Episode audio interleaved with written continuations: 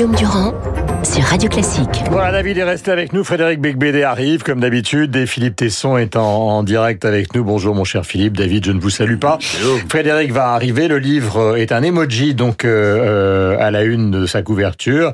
Il s'agit du récit, donc, d'une chronique comment peut-on dire, pas raté euh, à France Inter, rebaptisé France Publique, qui a qui amène Frédéric Becbédé à réfléchir donc sur le statut de l'humour dans les médias. Euh, le statut de l'humour dans les médias est important car il considère, à l'image de ce qu'il a vécu, que fondamentalement une grande partie des Français, depuis Molière jusqu'à Harakiri, en passant par ce qu'il a fait pendant trois ans, s'informent non pas par euh, l'information brute qui circule dans les journaux traditionnels que chronique David tous les matins, mais euh, s'informent à partir justement de ceux qu'on appelle maintenant les humoristes et les comiques qui pullulent évidemment dans les médias français. Et puis, puisqu'il faut résumer le livre en l'absence de Frédéric, c'est aussi l'itinéraire d'un jeune homme qui n'est plus jeune, puisqu'il a plus de 50 ans, qui vit maintenant à Biarritz, et qui constate avec une certaine forme d'amertume, mais aussi beaucoup de talent, car c'est le cas de Frédéric Becbédé, qu'il arpente les boîtes de nuit du 8e arrondissement la nuit, alors que les Gilets jaunes arpentent les Champs-Élysées euh, dans la journée. C'est une chronique, ce livre. Euh, Philippe, j'ai essayé de résumer il y a une très bien, c'était très très bien. Je pas mieux fait. Il y a une chose que j'ai adorée, c'est quand il va euh, à la Légion d'honneur de Welbeck à l'Élysée ah. et que le président de la République présente Welbeck et sa carrière en disant vous êtes une sorte de Germaine de Stahl déprimée. Alors c'est certainement un, un, un, responsable évidemment euh, du speechwriting de Macron qui a écrit cette formule, mais c'est peut-être la formule la plus drôle qui était écrite sur Michel Welbeck. C'est assez, oui, c'est assez juste d'ailleurs. Mhm. C'est assez juste. De même qu'est assez juste ce que vous dites de, de Beck BD. Euh, c'est facile d'ailleurs. De... Il se livre tellement, Beck BD, que c'est relativement facile. Excusez-moi, c'est quand même très bien ce que vous avez dit. Mais c'est très facile de le définir et de le peindre comme euh, vous l'avez fait. Un grand enfant, en fait. Il y a une phrase qui m'a beaucoup touché dans ce livre d'ailleurs. Il y a comme ça des phrases. Il y a des mots, il y a des moments. Il, il, il est très drôle parce que il démolit l'humorisme. Mais finalement, il est, il est au niveau supérieur, bien évidemment. Mais enfin, il est quand même le, le, le il démolit les comiques, mais il veut rétablir l'humour. Absolument, c'est pas, c'est une analyse du rire qui est très intéressante, celle qu'il fait. C'est pas finalement le rire, il aime bien le rire, car le, le, livre est quand même la démolition du rire tel que le pratiquent aujourd'hui les humoristes et les journalistes. C'est tout à fait vrai. Euh, c'est le, il dit que le rire est indispensable et, indispensable à la vie, mais que il ne doit pas gouverner l'esprit. Or, nous traversons une époque où, pour des raisons que nous connaissons, vous, moi, et encore nous tous, nous tous les journalistes, pour des raisons que nous connaissons, le rire est devenu un système de pensée, euh, une, un système. Bonjour, je parle de toi. Ah, c'est bien, euh, bien, j'espère. c'est la deuxième version de la Germaine de Stahl déprimée, c'est Frédéric Becbédé. Eh, Guillaume, Guillaume, puisque vous lui donnez la parole, euh, j'ai résumé tout le livre. Ne lui donnez pas la parole. Qu'est-ce qu'il disait Quand moi je, attends, je recommence, non? Non, non. Je dis simplement que tu es un grand môme, c'est tout, et que c'est pour ça qu'on t'aime, c'est pour ça que je t'aime, parce que Guillaume et moi nous comprenons l'enfance, nous comprenons la nostalgie d'enfance.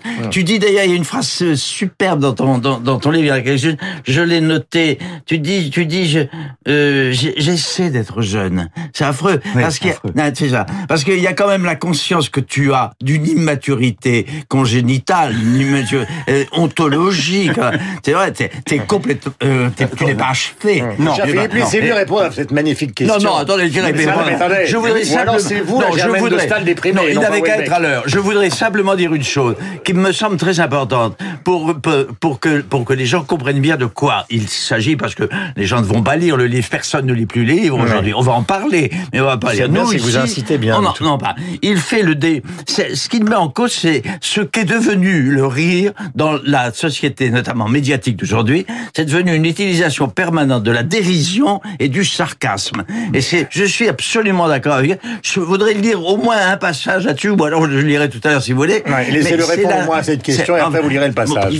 Non, non, non, mais il a tout à fait raison. C'est le livre de quelqu'un qui est incapable d'être adulte, qui a très peur d'être adulte. Et donc, jusqu'à l'âge de 50 ans, c'était un adolescent attardé. Mhm. Et à partir de 50 ans, ce qu'il voudrait, c'est être un vieillard assisté. Et, euh, et à la retraite, si possible. Mhm. Donc, en fait, une vie entière sans être un homme.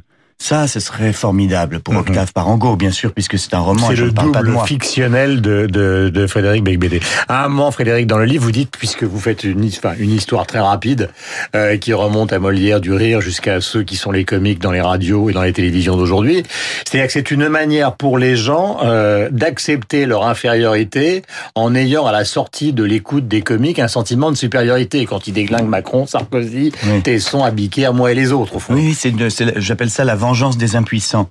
Parce qu'on dit toujours, oui, il faut des comiques pour euh, pour répondre au pouvoir des puissants. Mais on dit jamais que c'est la vengeance des impuissants.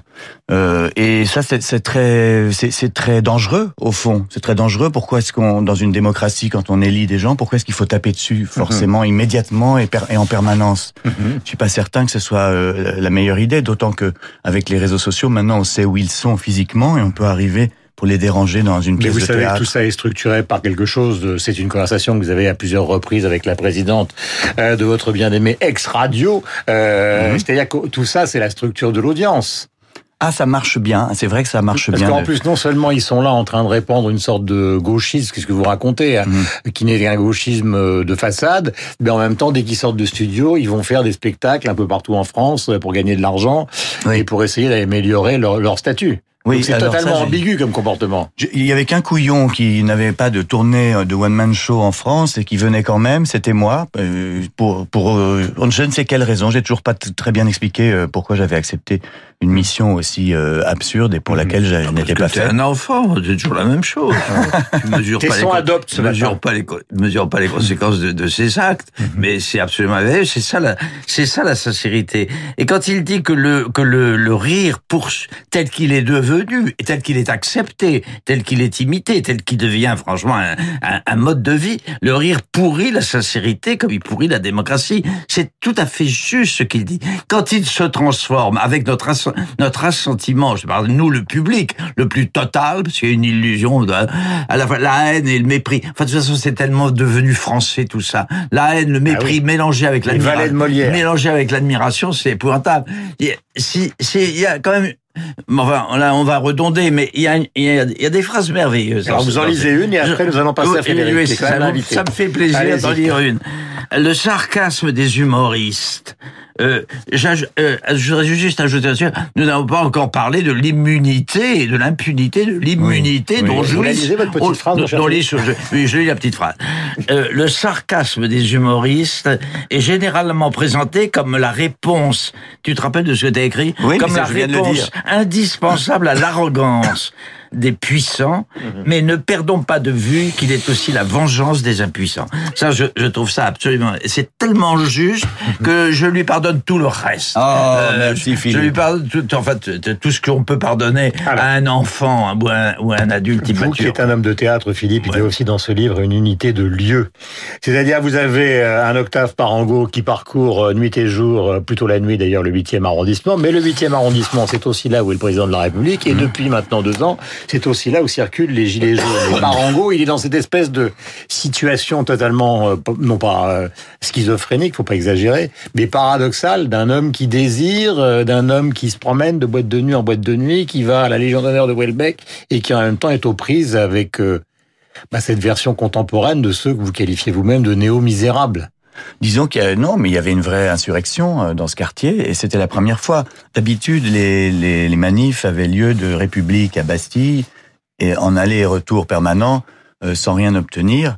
Et là, ils ont eu l'intelligence de, de se dire tiens, on va aller, euh, on va essayer d'aller voir Emmanuel Macron à l'Élysée. Et donc, ça s'est retrouvé euh, au Fouquet's, à l'Arc de Triomphe, euh, devant tous les lieux où Octave a ses habitudes. Et c'est, ça me paraissait très romanesque, très euh, même esthétique et quelque chose de décadent de le voir, de voir Octave, un verre de vodka à la main, euh, slalomer entre les CRS, les gaz lacrymogènes, les voitures qui brûlent et marcher sur le goudron fondu qui ressemble à la surface de la Lune avec des cratères. Et tout ça euh, rend son, son errance nocturne euh, peut-être plus plus angoissante, plus plus contemporaine, plus plus bizarre. Il est seul et, et- et il pleure et quand il pleure, il sait pas très bien si c'est parce qu'il est ému ou si c'est parce qu'il y a des gaz lacrymogènes. Alors il y a une DA magnifique, il y a des passages évidemment qui se passent au Crazy Horse Saloon qui n'ont évidemment que peu de rapport avec la vie sociale, euh, mais c'est un hommage qui est rendu donc à son fondateur Alain Bernardin après tout. Euh, pourquoi pas? Et puis il y a l'ancien monde, c'est l'ancien monde, c'est un hommage à l'ancien monde. Oui, parce que justement Parango c'est quand même un, un dragueur invétéré qui se confronte à MeToo. Oui, oui, c'est un minable euh, qui, qui vient du XXe siècle et qui se retrouve au XXIe et euh, qui ne s'adapte pas.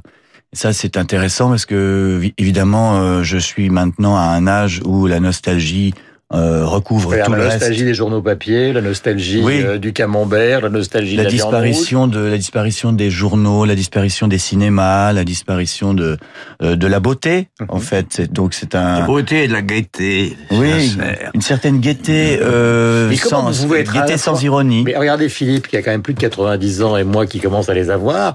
Euh, vous, Bah. Pourquoi vous avez cette espèce de sentiment? Parce que vous parlez beaucoup du Cacas Club, Ouais. qui a été le moment où avec une génération vous avez beaucoup, vous êtes beaucoup amusé dans C'était un peu mon heure de gloire, mon quart d'heure de célébrité, comme mais, dit mais Warhol. pourquoi vous voir comme un vieux alors que Philippe est à côté de vous et qui se considère comme un jeune?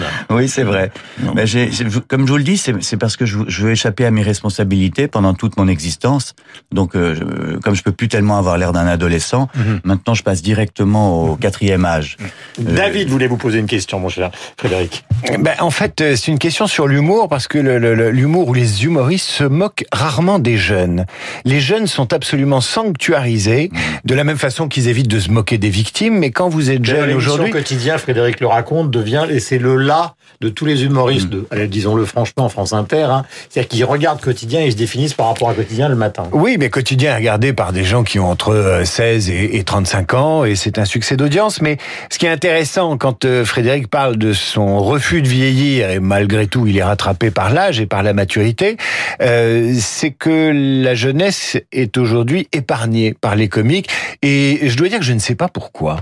C'est vrai qu'on s'est toujours moqué des vieux, mais les jeunes sont une source inépuisable euh, de, de, de, de sarcasme, notamment de la part de leurs parents. Mais euh, les comiques ne touchent pas à cette vache sacrée que sont les jeunes. Est-ce que vous savez pourquoi Peut-être parce que on leur a pourri l'environnement et que on culpabilise d'avoir. euh, euh, c'est un peu, vous savez. euh, Vous savez, quand vous allez dans les toilettes d'un café, il y a cette affiche qui dit Merci de laisser cet endroit dans l'état où vous l'avez trouvé en y entrant. Eh bien, euh, la planète, euh, on n'a pas appliqué cette euh, pancarte. Euh, c'est comme si on était arrivé, qu'on avait pissé sur les murs, étalé euh, notre notre merde partout, et, et qu'on avait claqué la porte. Euh, c'est un peu ça qu'on a fait à la génération suivante. Mhm. Euh, le président de la République, vous le racontez, euh, vous le croisez justement au moment de cette Légion d'honneur de Welbeck, vous le décrivez bronzé. Euh, vous soulignez dans le livre, euh, comment peut-on dire, l'habileté de celui qui a écrit son texte, c'est-à-dire que Welbeck est à la fois, euh, vous le dites que c'est votre ami, euh, d'une certaine manière islamophobe euh, et, et- et- et réactionnaire. Au fond, il le transforme en, en, en un romantique euh, en fin de carrière pour éviter d'avoir, euh, lui qui défend des valeurs opposées, euh, pour éviter d'avoir au fond à, à s'opposer à celui à qui il remet une légion d'honneur. Oui, c'était très bien fait, ça. Fran- Franchement, Ouais. là, je sais pas s'il pour a écrit lui-même son discours, mais il Mais puisqu'on est dans cette unité de lieu et de l'Élysée, euh, Macron, pour le romancier que vous êtes, il ressemble à qui dans la catégorie de personnages que vous croisez? Ah. Il est qui pour faire quoi? Oh, je dirais que c'est euh, c'est le personnage de l'arriviste qui est arrivé. Et euh, c'est l'énergie qu'il consacrait à prendre le pouvoir, euh, finalement, il essaie, il ne sait plus très bien où la, à quoi la consacrer. Alors, il, il faut bien s'occuper, donc il tente de, de, de, de tout chambouler. Mais euh, Mais c'est une C'est- ça esthétique. m'a surtout C'est pas- une esthétique, ça. oui, C'est une mais esthétique. c'est- moi C'est j'ai trouvé qu'il avait. 19e. C'est ça, exactement. C'est c'est Rastignac, quoi. Mais j'ai trouvé qu'il avait une. Nos euh, interprétations. Eh, non, mais Laissez-le terminer, puis avez allez... dit Rastignac. Ouais. Euh, Rastignac, non Moi, j'ai une autre interprétation. Euh, je crois que- Allez-y, Voltaire. Je pense qu'il y a une, pas une grande, grande, grande dimension de- d'immaturité chez Macron. C'est-à-dire un rapport. je rappelle à tous ceux qui nous écoutent, Philippe, parce que c'est important, c'est un lien veux dire- que- oui, je veux dire ça, oui, quand même. mais bien sûr, Oui. c'est un lien que nous avons nos auditeurs. Vous avez Oui. Souvent défendu Nicolas Sarkozy Oui, en mais- disant que c'était un psychopathe, beaucoup défendu Macron et maintenant vous dites que c'est un immature, Oui, et beaucoup aimé François Hollande tout en disant qu'il était totalement nul. Oh, Donc oui, votre, jugement nous intéresse. Je sais pas. Frédéric ne, pas me, ne peut pas me condamner parce qu'il est un peu ce que je suis. Car moi, alors, ma dose d'immaturité, elle est très forte. Également, bien que je sois très vieux. C'est ce qui me rend intéressant, c'est que je suis un très vieux, encore plus vieux et encore plus immature que Frédéric. Mais c'est pas de moi qu'on parle. On parle de Macron. Je dis simplement que je suis pas d'accord avec cette interprétation. J'ai pris, j'ai toujours dit qu'il y avait une part d'immaturité chez Macron. Je sais d'où elle vient d'ailleurs. Enfant gâté, enfant précoce, enfin, etc. etc. Ambition extraordinaire, rêve, confusion entre la réalité et l'illusion. Euh, Il a un rapport épouvantable avec la réalité, Macron. Il est d'une maladresse enfantine. Je dis ça. Alors, ben, la grande différence avec BD, avec Frédéric, c'est que Macron est, il, est mo- il a une intelligence moins fine. Il a, c'est vrai que toi, euh, mais il, il y a du, il y a en commun beaucoup de choses chez vous, beaucoup, beaucoup. Mais il y a notamment une singularité extraordinaire. Et Macron est d'une certaine façon un peu plus con que Frédéric. Il y a, il y a chez Frédéric, il y a chez Macron quelque chose de plus que chez Frédéric. C'est tout à fait normal. Bah, à d'ailleurs. un moment, Mais- d'ailleurs, mais, mais, il y a, il y a, voilà, euh, Fr- Frédéric est quand même très, il se regarde beaucoup, Frédéric. Il s'interroge beaucoup et il ne s'aime pas infiniment.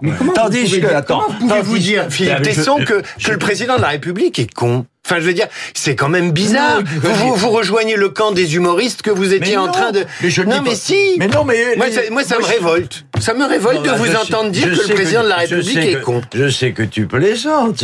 Vaguement. J'ai dit qu'il était plus intelligent à certains égards que Frédéric. Chacun a sa personnalité. C'est par la même mesure, c'est pas la même quantité d'intelligence et la même qualité de connerie. C'est tout. Non, mais c'est tout ce que je veux dire. Mais il y a en commun chez eux, je le répète, quelque chose d'assez émouvant parfois, de très irritant parfois, qui s'appelle, qui s'appelle la personnalité, c'est l'individu, c'est-à-dire la plus belle chose qui existe au monde en face de cette saloperie qui s'appelle la société. Voilà, il y a un très beau portrait donc de femme euh, qui est le portrait de Déa euh, que vous découvrirez donc euh, le héros essaye de draguer désespérément mais elle est fidèle à son mari. Comme quoi ces choses-là existent encore et puis évidemment vous avez le l'encoreman journaliste de Radio France Publique qui a fait des grandes écoles et qui évidemment dirige cette matinale avec un volapuc assez extraordinaire. Comment expliquez-vous cette bascule et ce questionnement, ce tropisme de nous et de la société? Heureusement que nous sommes sur Radio Classique, il ne m'est jamais arrivé de parler ce langage. Très belle, jolie et très jolie galerie de portraits. Merci David d'être resté. Vous avez la même barbe que Frédéric, celle que Philippe a rasée euh, depuis qu'il a passé l'âge de 157 ans. Il Dès est- l'enfance, je il est 8h59, voici donc le rappel des titres. Merci Frédéric. Alors je ne sais pas comment s'appelle le livre, il s'appelle... euh, Il s'appelle Comme vous voulez. C'est la première fois qu'un qu'un livre, euh, de- disons, euh, peut être baptisé par chaque lecteur différemment. Voilà, il est 9h. Sur l'antenne de Radio Classique, voici le rappel des titres avec euh, Lucille Bréau et tout à l'heure... Franck-